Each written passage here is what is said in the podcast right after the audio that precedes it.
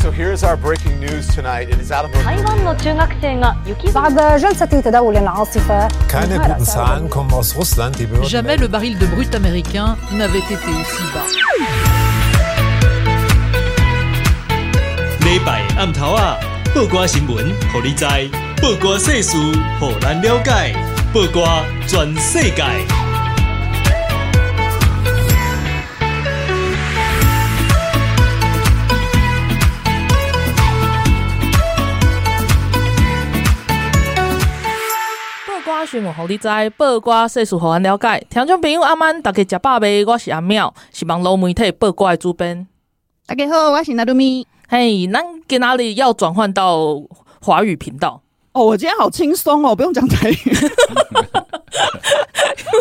前几集，啊对不起啊对你这样讲又要被又要被骂了，又要被出征了，对不起。对，好啦，其实我爱台语哈，我要先表达一下，只是讲的不好而已。嗯，我们赶快先来介绍今天的特别来宾。我们今天的特别来宾是那个政治评论家汪浩汪老师。呃，大家好。对，王老师耶！我们今天邀请他邀请他上节目，其实非常的 惶恐，然后又很高兴这样子。对，真的，因为我我其实是小粉丝心态，你知道吗？对啊因为因为之前都是观众。对对，然后今天坐在我们旁边呢，也没有没有我旁边，我现在在东京。好，坐在他没有旁边，好开心哦。对，真的。然后然后其实就是平常汪老师在做很多政治的评论嘛，其实都比较严肃。然后我们一来，然后就要跟汪老师说，哎、欸，其实我们这个节目很轻松，就是用聊天的方式在讲政治。然后一开始就说，一开始就先跟汪老师讲说，不好意思，我们今天会没大没小，很没礼貌。没有关系啊！我昨天晚上上这个眼球中央电视台的节目，他们就更没礼貌，更没大小没小。完全一个完全走一个没礼貌路线，好烦哦。但是我又觉得，嗯，如果要比没礼貌的话，我们应该没有办法到那个程度吧？我是啦，对我这样是惹恼了一群人吗？有有地图炮开下去。对，开始我要讲那个，就是大家对汪老师的 印象吼，就是有一个非常。就是大家大家一定一定想到汪老师，就会想到那一张照片，什么照片呢？就是之前啊，就是民进党的黄静莹，他在上争论节目，民众党哦，对对对，民众党，对不起，对不起，做口误，对不起，民众党的黄静莹，对，他在上那个争论节目的时候，他就讲说什么统独就是个假议题嘛，然后我们年轻人关心的就是我什么时候可以买车，什么时候可以买房子，什么之类的。然后那张照片，对，嗯、就是他那张照片就是被截图，然后在那个网络上，我想大家一定都有看过。然后当时当场。坐在黄静怡旁边，然后用就是冷眼看着他的人，就是汪老师。对，那张照片真的很经典，太经典。我们就很想问汪老师说：“哎、欸，当时老师心里在想什么？就是这个女孩子在讲什么东西？”没有啦，我我我我只是觉得他怎么是这个柯文哲的二点零版，只不过就是我完全重复柯文哲的语言啊和思维逻辑，啊、这个完全没有自己的这个想法的，实在有点可惜哈。对。然后他又自以为代表台湾很多年轻人是这个样子，嗯、但是其实像我们在周遭里面认识很多有想法的人，只是他们可能碍于生活的的忙碌啊，或者是工作啊什么的，然后没有办法去。但是这不代表他们对政治或者是对社会议题就是冷漠的。对啊，或者是不关心，或者是不了解。对我，我觉得年轻人当然啊、呃，我。不光是年轻人，我们年老的人一样啊。我们对每天的生活，老师没有年老，不要说自己年老。我们对每天，我们几岁而已。我我们对每天的生活都很关心啊。我们也对这个买车买房很关心啊。但问题是，我们也对国家这个前途未来关心啊。我们也对人类的和平关心啊。我们也对这个动物的保育关心啊。我们对各种各样东西关心吧。这。中间没有这个非此即彼的问题嘛啊？你你说我为了关心，我为了这个呃关心我的房贷，我为了关心我的车贷，我就不需要讨论统独问题。这个这个是 人为的自把他们对立起来嘛？对，没错，毫无意义。对，没错，真的是这样。然后那时候我看到，我就是会觉得。其实他在做一个蛮恶劣的事情，对，就是把统独直接跟这些议题是切开的，对，对对对对对，对，然后就直接说他是假议题，这个是很可恶的。对，当然了，如果共产党来了以后，那你都是被韭菜被收割的话，你也就没有什么买车买房的问题了嘛。你可能已经都进了，你反正要进了教育营了，你也不需要买房了，你进教育营你也不需要买车了。对，就是这样。然后那老师你怎么看呢？他后来又在那边说，哎，那。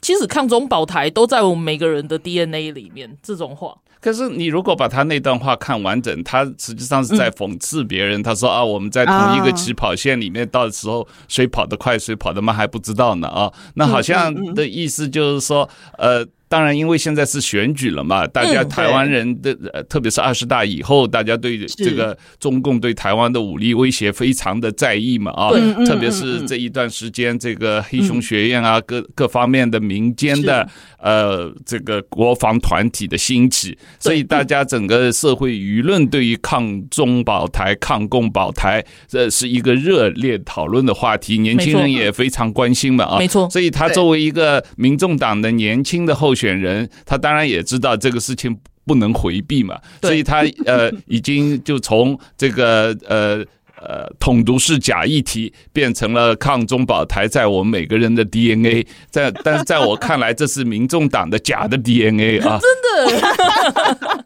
而且我就我我我其实因为我是学基因的，然后然后我看到他在讲这一段话的时候，我就很想吐槽他，我就很想跟他讲说，你不知道 DNA 有显性跟隐性吗？OK，对啊，就是每个人都有 DNA 又怎么样？我我就看不出来你们民众党的人是有显性的 DNA 有显显示出来啊？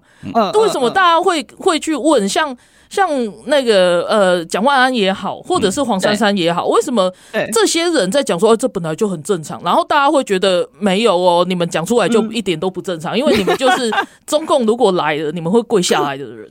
对呀、啊，你如果看这个卧槽，这呃最近的有一个民调嘛啊，各个党的支持者啊，对于这个要上战场的这个态度，对，当然民众党是最不愿意这个上战场支持的嘛啊。那你如果看这个柯文哲在这个打玩具枪的时候的表现，那他就是躲在别人后面啊，说等别人子弹打完了，他才来出来收拾别人啊。真的，等别人子弹打完了，他当然就是第一个出来投降的嘛啊，就是。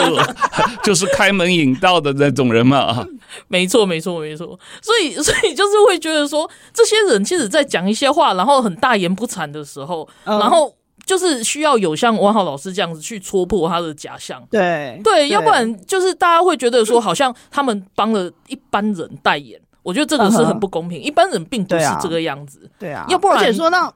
说到那个戳破假象，是 就是汪老师最近一直在提醒大家一些其实蛮严肃的事情哦，就是汪老师会跟大家讲说，我们要丢掉幻想，准备打仗，听起来好像很危言耸听，对不对？可是其实背后是有它的脉络在，然后还有就是呃，不管要不要打仗，我们做好一些准备，做好一些心理准备，然后还有比如说做好一些那种就是。呃，抗敌的准备，各种啊，各方面的急救的什么东西也好，嗯，这些其实都是很重要的事情嘛。所以，我想这个应该会是一个，就是汪汪老师会想要提醒大家的一个点。对，我我我觉得这个事情从三个层次来看啊，作为每个个人，呃，你随时要啊。呃操练好自己的身体，呃，学会各种急救的知识，然后找到各种这个庇护的地方，这种基本的民防的训练，我觉得每个人都应该了解，去参加啊，最好能够参加黑黑熊学院的课程啊，去参加这个呃叫什么壮阔台湾的课程啊，吴吴英龙搞的那个，对对对呃这这些课程啊啊，这些。这是第一个方面啊，那第二个方面就是说，你现在战争啊不一定只是飞机大炮，很多是网络战，很多是资讯战，很多是认知战，大家都要有这方面的这个思想准备啊，不用呃随时随地啊，我认知战都在开打啊，所以大家都要有这种敌情意识。那第三一个方面，你对于这个呃。呃，抗共保台表现的决心，准备的越充分，决心越呃明显越充足，呃，中共反而对他有威慑啊。他觉得，哎，如果台湾老百姓都是呃有一大堆人是希望这个统一的，如果有一大堆人都是希望这个跟中共谋和的啊，都愿意接受北平模式的啊，又都愿意一国两制的，那他就来了啊。他就像俄罗斯呃这个在。呃，克里米亚这个这个策动这个公投成功了以后，他就下一步就来乌东了啊，他就来打乌克兰了啊。但是如果台湾人都表现出非常坚强的抵抗意识，这个呃。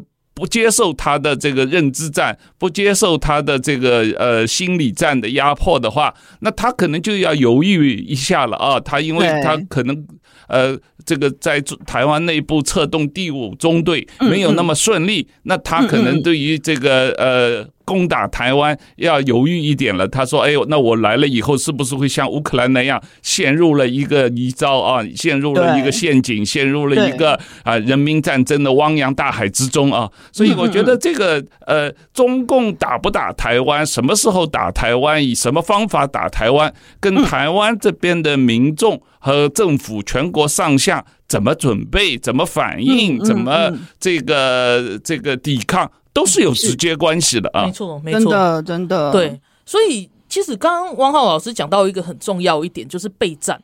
很多就是他们因为选举的关系，选举只要一打得很白热化，就是什么都就是其实很不应该讲的都讲了，然后他们会把直接 把这些民团组织在做的努力。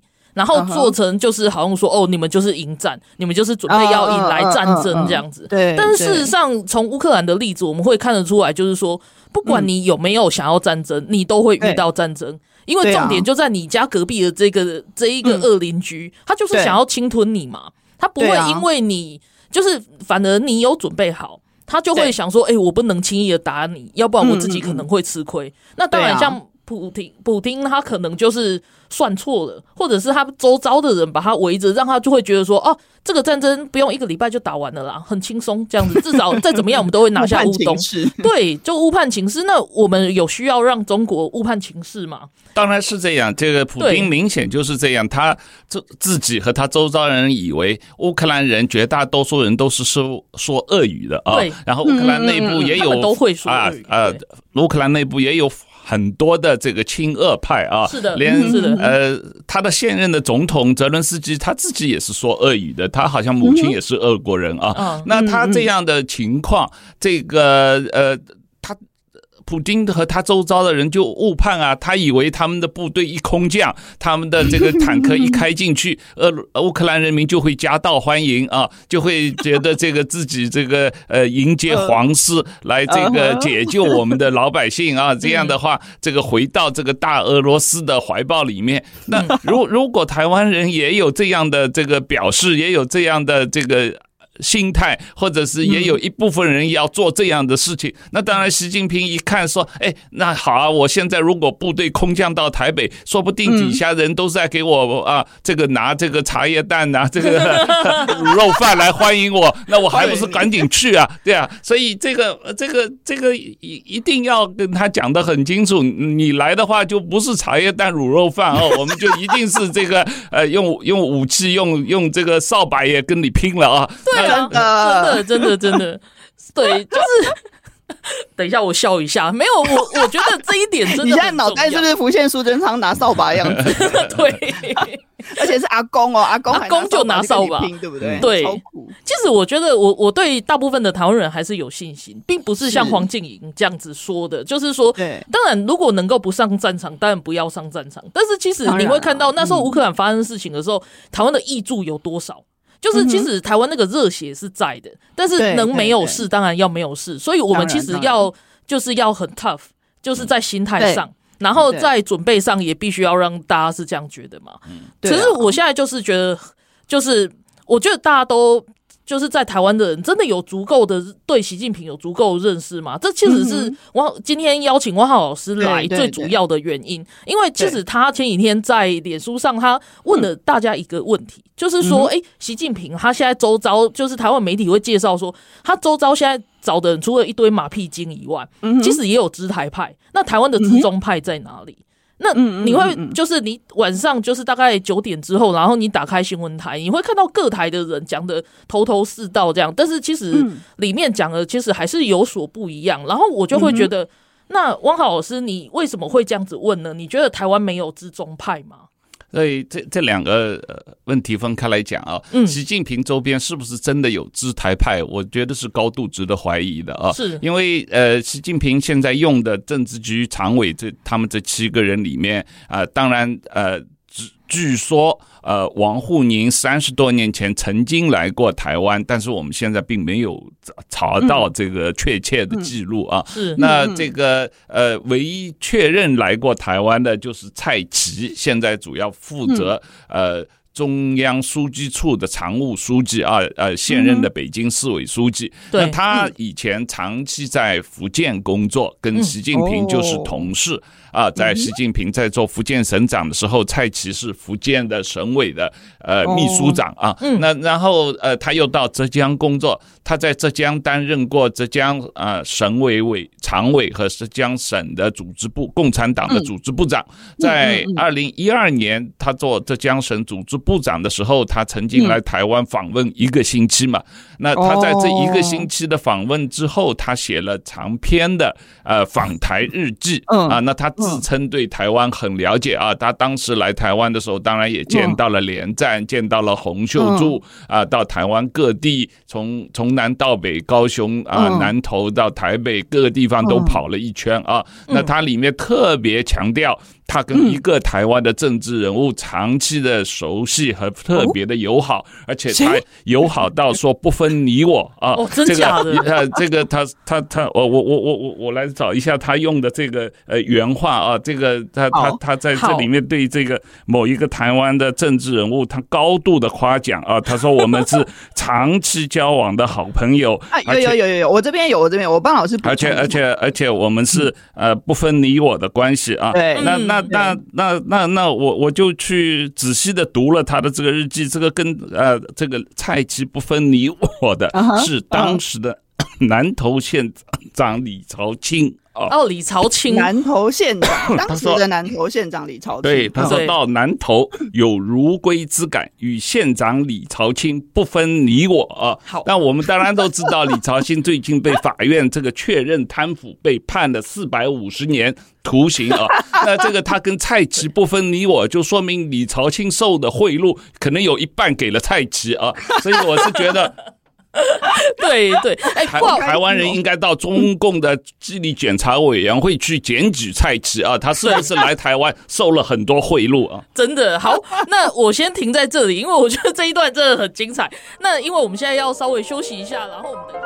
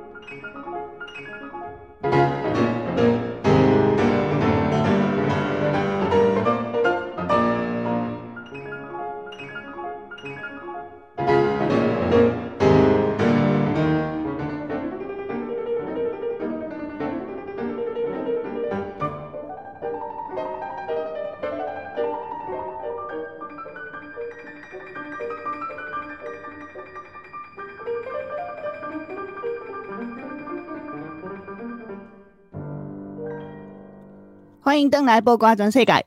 我们今天邀请到的特别来宾啊，是牛津大学国际关系博士，也是大家熟悉的政治评论家汪浩老师。大家好。然后我们第一段呢、啊，就是请汪浩老师，就是跟我们分享了一下，就是他对对那个中国呃中共啦，中共的观察这样子。然后。嗯还有就是，王老师也提醒大家吼，就是呃，我们就是现在在那个什么中国的二十大之后嘛，吼，那那个中共对台湾的威胁可以说是 越来越来越加剧了。所以就是王老师也提醒大家说，我们身为一个普通的民众，我们可以做一些什么事情吼。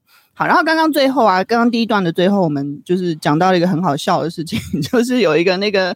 据说是那个什么中共在那个习近平旁边最最了解台湾的一个人，叫做蔡奇。嗯，然后这个蔡奇呢，他在二零一二年的时候到过台湾。可是我我刚刚听到这一段的时候，我在旁边一直狂笑，因为就是你今天就我你知道他现在这个感觉就很像是，比如说呃，我那个到日本旅游一个礼拜，然后我回到台湾之后，我就说哇，我是那个知日派。我现在感觉就是这样子。对，其实蛮好笑的。不过当然啦，就是台湾有很多在地协力者。对，不过这个蔡奇确实是呃，对台湾稍微有一点了解。虽然他只来了台湾一个星期啊，因为他太太是长期在浙江省的国台办工作的。啊、呃，所以呢，他太太可能来过台湾很多次，但是我呃还在查 啊，他到底太太跟台湾哪些人关系很要好。啊？这但无论如何，就是在中央政治局常委里面，真正确认来过台湾的只有蔡奇这一个人嘛啊？那呃这个呃台湾的呃所谓资中媒体，就是《中国时报》呃头版头条也都是把这些所谓习近平的资台派啊。捧得很高啊，认为他们跟这个呃对台湾很了解，所以习近平重用这些人就是为了打台湾做准备啊。那另一方面，从蔡奇的日记里面看可以看出来，他认为这个资中派的台湾的资中派，除了这个跟他最麻吉麻吉的李朝清以外，这个他这个呃当然他是非常佩服连战啊，这个洪秀柱，这都是请他吃饭的人啊。那那个他也特别提。到了这个高雄市议议会的议长，呃，哦、这个许昆元，呃，哦、他可是他已经过世了，在已经过世。那个时候，二零一二年来的时候，他他是负责接待他的啊。对。然后这个他也提到了国民党的一些其他的这个呃这个这个呃呃接待他的人啊。不过我我想这个呃国民党内部的所谓的资中派，主要都是跟国台办联络的那些人，在我们看来，只不过是一些。什么呃呃，这个统战红利的买办者啊，就是专门这个专门拿统战红利的那些人，那他们对于共产党的理解啊，停留在对于国台办的接待干部的那些呃呃喝酒吃饭的理解上面啊。那如果是这样子的话，其实我还蛮放心的，就是因为他们想象中的台湾跟他们想象的真的是不一样。如果、欸、可是问题是他们会误导习近平啊，因为如果习近平找了国台办，找了那些所谓台湾的资中派、连战这些人、洪秀柱这些人，跑到北京跟习近平说：“哎、欸，你赶紧去打台湾，台湾人民都会热烈欢迎你，每个人都会带卤肉饭来请你吃。”那他就哎、欸、听哎、欸，果然啊，你看台湾来的人都跟我说，他们很想要让我去啊。对对，但是哎、欸，我觉得这个真的超重要哎，因为你看现在就是很多人都很担心，就是说啊，如果我那个年底的投票选民进党，是不是中共就会打来？就刚好相反哎，大家有没有发现这件事情？对啊，刚好相反啊，因为你如果真的选了这个国民党，这些人都上任了，蒋万安上去了，这个这个高虹安上去了，这些人上去了以后，他们就会跑到呃。呃，国台办去跑到这个北京去，别跑到两呃呃这个呃上海台北的两市论坛上面去，说这个哎呀，这个我们是要跟你们友好的，你们尽管这个呃飞机天天绕台没关系，你们尽管。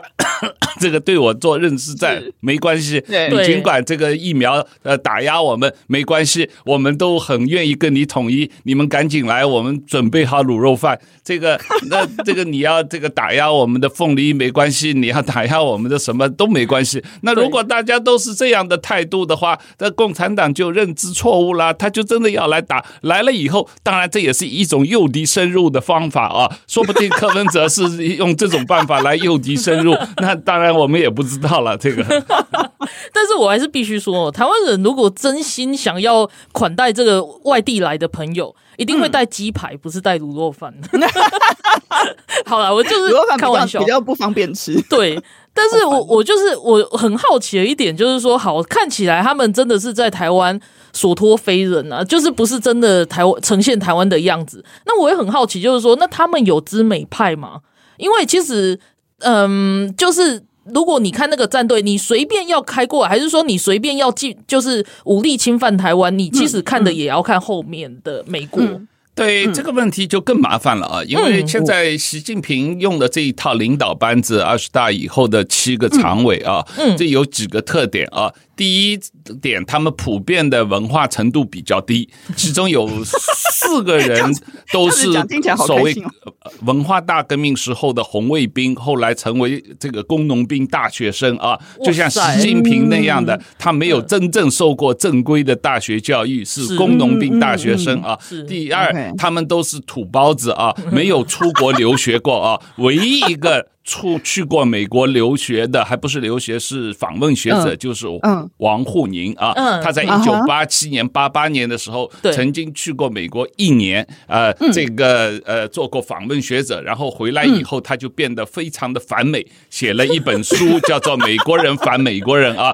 就是讲美帝国主义要灭亡了，美帝国主义没落了，美帝国主义呃是美国民主是彻底失败的啊，所以我们就一定东升西降，要把美国。打败啊！那这个他这个是他们中间的现在习近平的领导层里面唯一一个资美派。啊，这个所谓是了解美国的人。那其他这些呃七个常委里面的其他六个，实际上对美国是没有了解的，他们也没有在美国留过学，也没有在美国读过书，没有访问过美国，只是做呃可能说一些官方的访问，官方的这个。呃，这个参观那都是短期的，就像来台湾一个星期那样的感觉啊。对对对对。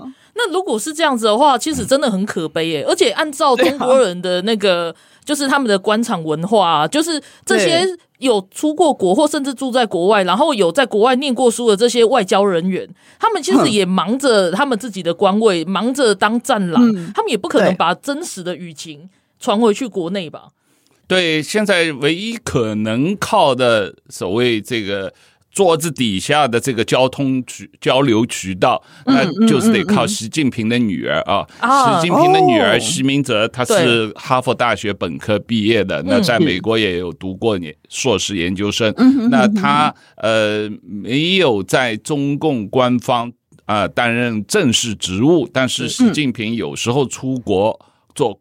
外交访问的时候会把他带上啊，嗯，那他跟呃美国的有一些学者还是保持一定的呃交流啊，那这个呃如果这个呃美国政府跟习近平的这个沟通啊的渠道通过。官方的渠道不通的话啊，通常这个热线电话打过去已读不回的话，那可能唯一的办法是要通过他女儿。但是我不是很确定这条这这这这条这个沟通的渠道已经正式建立起来了。我只是觉得这是一种可能性啊。对对对，没有。那如果是这个样子的话，那其实就是他就只会更集权啊，因为你可以想象得到，就是他根本没有办法听到。正常的声音，然后反映正常的舆情，这样子。对，所以其实我觉得就是在各个方面看起来的话，就是台湾人备战真的是很重要，因为就是习近平他自己在非常就是旁边都是一群马屁精的状态下，不可能会有真实的声音，而且他一定会觉得。就是我，我都已经现在巩固我自己的领导位置了，嗯嗯，嗯，然后我就是接下来就是要建立我的历史定位了，不是吗？是这样。你看他这次任命的这个政治局常委和中央军委副主席和中央军委委员，基本上都是一。一群马屁精，而且是靠着他一人得道，鸡犬升天的啊！因为你看他有两种人，他用的啊，第一种人就是所谓陕西帮。为什么陕西帮呢？因为习近平他爸爸和他自己都是陕西人，然后呢，他曾经在文化大革命的时候去陕西啊梁。梁家河那个地方插队落户当知识青年，大概七年多啊，所以他对陕西有感情。所以呢，他用的这个人里面，像政治局里面的一个呃赵乐际啊，这个第三号呃第第二号人物，现在要做这个第三号人物，做人大常委会委员长的。然后还有包括一个叫李希的，啊，他要做这个中纪委。呃，书记的，那他都是啊、呃，在这个陕西延安工作的啊，这个这是所谓陕西帮。那剩下来的就是在习近平到北京中央工作之前，他曾经在福建工作过十多年，在浙江工作过五年，在上海工作过一年多。那他用的这些人，包括这个。呃李强，呃是他在浙江做省委书记的时候，李强是他的秘书长啊。那他用的这个丁薛祥是他在上海做市委书记的时候，丁薛祥是他的秘书长和他的政治秘书啊。那让他用的这个呃呃蔡奇是他在呃这个福建做福建省长的时候，蔡奇就是福建省委的秘书和办公厅主任啊。所以，就他用的这些人，都是在他被正式提拔为这个储君，正式要接任这个王位之前，他就认识的，跟他同事过的人啊。那这个军方也是这样，他军委委员里面包括副主席，呃，这个，嗯。这个何卫东和这个军委委员苗华，这两个人都是在福建前线的三十一集团军里面长期工作的，而当时习近平在福建省的时候又兼任福建军区政治委员，所以。这些人等于是他在福建军区的部下啊，那他也有把他们提拔到军委里面做这个主要的领导干部，所以整个他的用人的原则最重要的是对他忠诚。对，所以所以大家才会说，就是他用的人完全就是他的习家军，完全没有其他的人。然后我就我就在想说，就是他们他们有一个开玩笑的说法，就是说，就是习近平他。清理的高端政治人物，因为我们看到这一次团派就团灭嘛，嗯，然后然后他就说，像李强，他清理了上海的中端人口，嗯、就那时候整个封城的时候，嗯、然后蔡奇他他去清理低端人口，嗯、就是他那时候在北京的时候，把低端人口都 都清掉了，这样子，嗯、就是在他们这种就是很风控，然后就是、嗯、就是高高中低，然后一些杂音，他们都想办法把它清掉的状态下，嗯嗯嗯、那。我我就必须讲一，就是说，我们我们看同时间会看到说，四通桥上面有新坦克人，然后这两天就是在其他的县市也有也有一些年轻人站出来，那你会觉得他们就是终究还是韭菜，还是这种会兴起什么涟漪吗？呃，我我觉得当然哪里有压迫，哪里就有反抗啊，是压迫越深，反抗越大。那这个呃，长期封城。对中国经济确实造成了巨大的影响啊，所以这个家家户户、老老小小都受影响，所以大家这个民怨是很大的，这是这是第一点。那第二点，这个习近平大力的推动所谓共同富裕啊，重新自财富呃再分配啊，要一次分配、二次分配、三次分配啊，然后要把这个这个财产做做这个。个人的所得要做调整，那所以台中国的有钱人都跑了，大家都吓坏了。这两天大家的说这个上海的豪宅啊，都 呃呃价格就跌了百分之四十，大家都要抛售也卖不掉，因为所有的人都要往外跑啊。你看这个股市，香港的股市在习近平这个呃当选出来开了记者会以后，第二天恒生指数暴跌一千点啊，这个暴跌。一千点，现在恒生指数已经跌的比一九九七年七月一日这个香港回归，香港回归还要低了，还要还要惨，这真的是很可怕、欸。好，不过我们就在这边稍做一下休息，然后我们下一段再回来，再继续来谈现在中国的内部的一些状况。因为其实他为什么要风控的这么的严厉？其实中国内部是有很大的问题在的。好，那我们下一段我们就来讨论这些。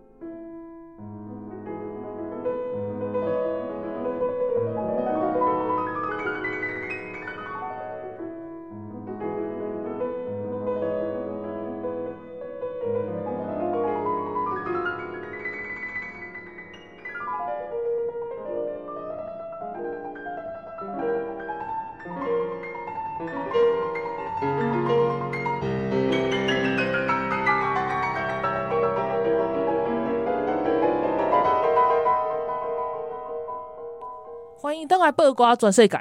咱今仔日要来讲的是中国的政治，所以咱今仔日邀请到的是新的特别来宾，就是今天的特别来宾是政治评论家汪浩汪浩老师。我们平常都在电视上看到他，就是做很深入的评论，就是在政治方面的，然后特别是中国方面的。然后我会觉得说，过往啊，我们就是谈到中国政治的时候，我们都会找何成辉老师，嗯、但是其实汪浩老师也很。就是就是非常的特别优秀这样，然后因为我是他的小粉丝，然后我没想到可以邀请来，然后就是就是还是要强调这一点这样子，然后然后就是今天来我们节目，然后我们就会希望多问一点这样，刚刚会。刚刚在前一段的时候，我们就是讲到说，诶，中国就是在习近平现在他确定掌权之后，嗯、然后他的他的那个政治局常委里面的一些状况，然后还有就是有没有真的有知台派嘛？他的身边的人，因为台湾的一些特定的媒体。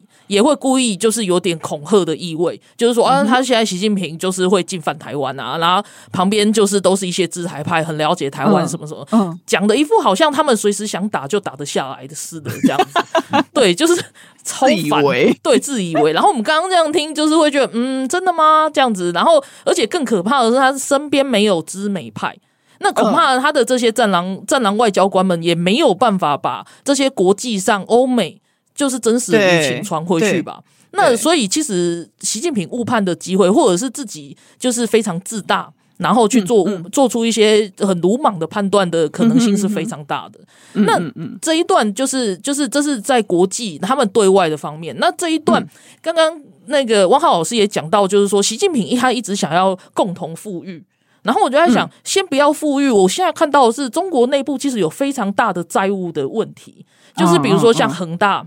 然后这就是有很多他故意要去斗倒的的一些产业，然后或者是说晶片业，甚至就是因为跟美国在打晶片战的关系，甚至更惨。那他可以找到像台湾，就是刚刚有讲到说，哦，上海有很多人都往外逃逃走。那习近平或许可以找到类似像郭台铭这种哦。你就拿钱去给我买紫光哦，这样子。问题是 你有多少这样子的人可以找嘛？那像恒大的洞这么大，他们的烂尾楼这么多，不要讲共同富裕，那债务怎么办？这么大的坑怎么办？对，这个债务的问题确实蛮严重的哦。问题是他现在用的这个呃新的这个。中央常委的班子完全都没有懂经济的啊！嗯、那当然，这个呃，李强是丰臣秀吉嘛啊，大家都觉得他是以 越丰臣来表现 他的这个集体领导、急促的这个打压这个异己的这个力量嘛啊！那任其他几个都是以这个。丁薛祥他要做国务院的第一副总理，他是习近平的大内主管嘛，就是大太监李莲英的概念啊。你你觉得李莲英能管好经济吗？啊，那这个跟跟跟这个这个呃。跟美国贸易战的时候，有这个有一个习近平原来的同学朋友叫做刘鹤啊，他长期负责跟美国的这个呃贸易谈判的。那这次他也退休了，他也下来了，所以现在这个习近平这个内部这个懂经济的人，唯一一个就是呃发改委的呃。主任叫何立峰，这次是呃被任命为政治局委员，他应该会代替刘鹤的位置啊。不过他也是厦门大学的经济学博士，但是他也并没有在国外没有在美国待过啊，他也只并不太了解西方的经济学。那呃。从外交的角度，他任任用的人，当然这个原来是由杨洁篪来负责。杨洁篪曾经在美国长期工作过啊，对，现在杨洁篪也退休了，所以他会用王毅来做这个主要负责外交的这个外事办公室主任嘛，负责对美关系。王毅当然做了很多年的将近十年的外交部长啊，但是王毅他是呃学日语出身的，他日语说的非常非常的好啊，曾经做。过中国驻日本的大使，但是王毅他是不会不太会讲英文的啊，所以他跟美国打交道可能是还是会有一点点困难。虽然说当然可以通过翻译，但他并不是资美派啊。那剩下来的话，大家都知道这个国台办的主任刘杰一下台了，对。整个国台办系统可能要大换班啊！我自己个人猜，有可能蔡奇的老婆就被提拔为国台办主任了啊！这个我我也不不是很很很了解这个人，但是据说他曾经在浙江省的国台办做过长期的这个主任，所以有可能被习近平重用啊！那。当然了，这个现在国台办也没有太大的用处了。反正习近平想要打台湾，随时他一个人拍拍脑袋都决定了，有没有国台办也没有关系，他也不在乎国民党怎么想，民众党怎么想，民进党怎么想，他也不在乎这个，他唯一在乎的是这个美国怎么想啊。嗯啊，对，你就。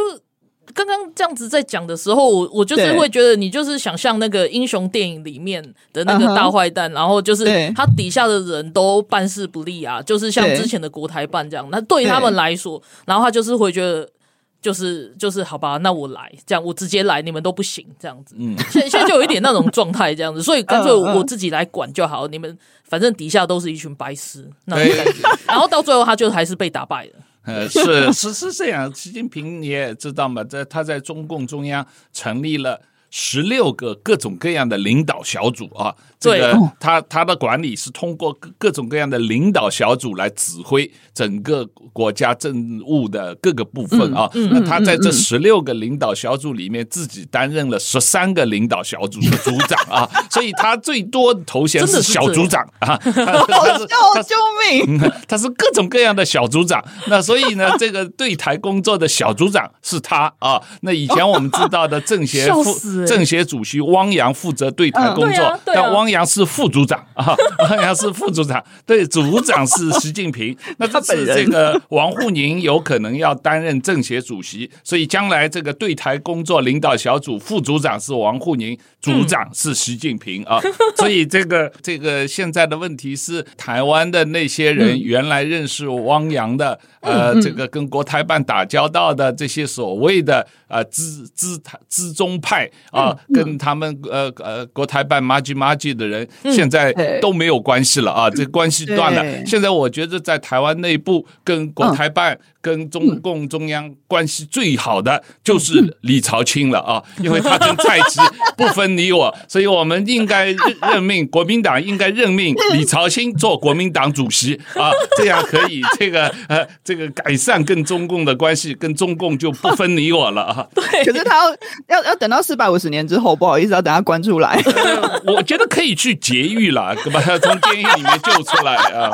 要不然他们就是每周就是固定。如果每个月固定去探监，然后再问他一堆问题，对对，你怎么你怎么跟中共这个这个政治局常委不分你我的？对对，你可以写个信跟他们说吗？就是从狱中写信这样子。对，好，那这样子还蛮有趣的，我觉得。好，不过我想要问汪浩老师的是说，就是哎，我们可以看到，就是在二十大之前，《华尔街日报》他应该是有接到就是就是秘密的消息，那时候大家还会觉得啊。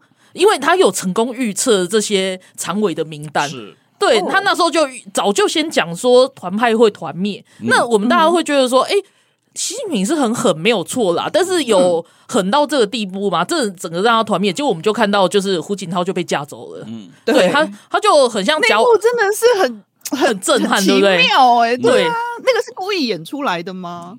我不知道，大家就一直在讨论啊，就是甚至截图，然后再把影片再往前一点，到底发生了什么事情？就是一直到现在，大家一直就是针对那个影片都在讨论这样。Uh huh, uh huh. 那其实我我现在要说的就是，其实接下来名单什么的，大家就会觉得，好，既然你都已经称帝了。那因为接下来《华尔街日报》他又在点名五个政治新星啊，我还想、哦、啊，这些政治新星有重要性吗？因为反正他们都是韭菜啊，之后都会变副组长。是啊，对，反正都是副组长啊。真的，我自己是觉得呃。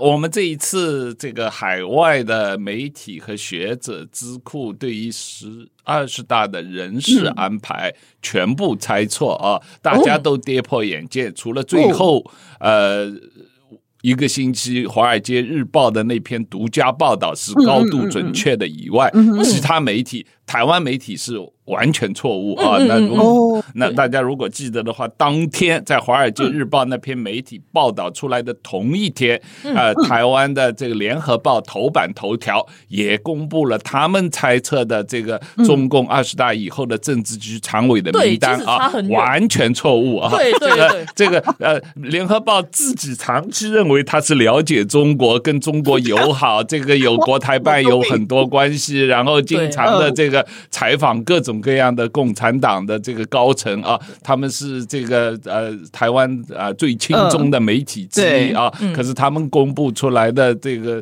呃二十大的这个人事安排名单是完全错误的啊。可见这个问题很严重。这个问题严重在三个地方：第一，呃，大家普遍对习近平呃掌控中共的这个能力低估了。啊，嗯，这是第一。第二，大家完全不理解习近平是怎么掌权的，他为什么能够掌权啊？嗯，我觉得这个对于习近平的学术研究和这些呃这些这个呃个人的崛起的这个过程的研究是呃很不够的啊。嗯，那第三一个问题，从此以后我们更没有对中共的了解的途径。这是一个非常危险的情况啊！因为习近平他对这种保密工作、对这么安全工作、对各种信息的控制，他完全是一个 control freak 啊！他就是控制的非常的严厉。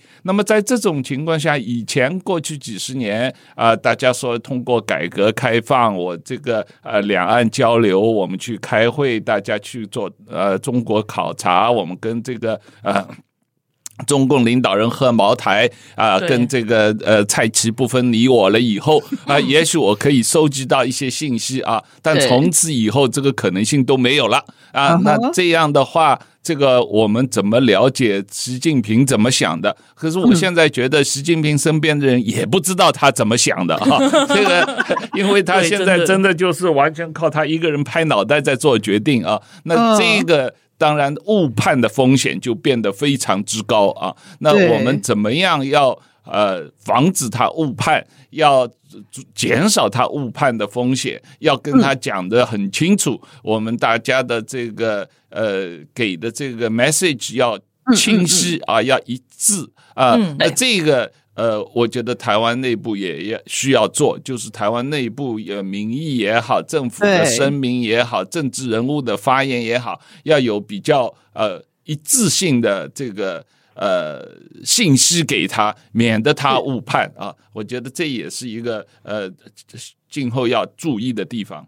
谈到这个的话，那汪豪老师你怎么看现在接下来的地方选举？你觉得政治人物的表态很重要吗？因为像现在也有民间团体，他们一直在倡议，就是不投降承诺书，对，他其实就是要你表态嘛。对，对，对，对，我我觉得是，我觉得这个呃，第一就是要呃推动这个呃参选人啊、呃、能够签署这个不投降承诺书啊。是。第二，我是觉得呃台湾应该像呃这个陈水扁时期有一个二二八手牵手护台湾的这个全国连线的活动啊。哦。也许台湾应该各地组织一个呃抗共保台反侵略的大游行啊。嗯。呃呃这个六都能够串联起来。这个搞一个自发性的这个游行，要展示出台湾人民反侵略的这个决心啊！对这方面，我觉得应该呃呃民间要更呃主动的呃起来给呃候选人一个压力，因为现在这个候选人，特别是所谓的这个柯文哲他们的这些人，躲在这个呃呃呃。不讲统独，呃，这个不讲蓝绿的这种招牌底下，对啊，回避这些呃迫在眉睫的问题啊，没错。啊，这个实际上是扰乱台湾人民抗中保台呃的意志。对对对，因为刚刚老师讲到这个，就是唤起我的我的回忆，因为我记得当初就是。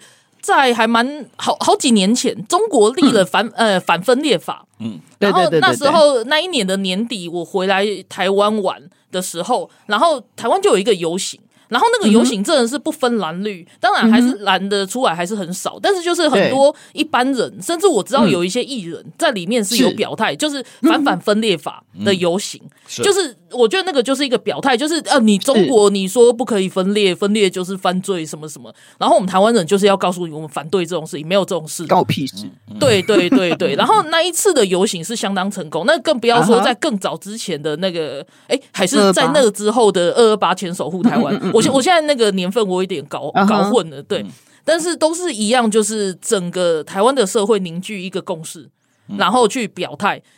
这几年因为民进党执政的关系，我们真的很少走上街头了呢。嗯，是是，对。可是其实就是我们是，我们表态我们自己的立场是非常重要的一件事情，就是也是谢谢刚好汪浩老师就是有提到了提到这一点这样子，然后我觉得真的是非常重要的表态。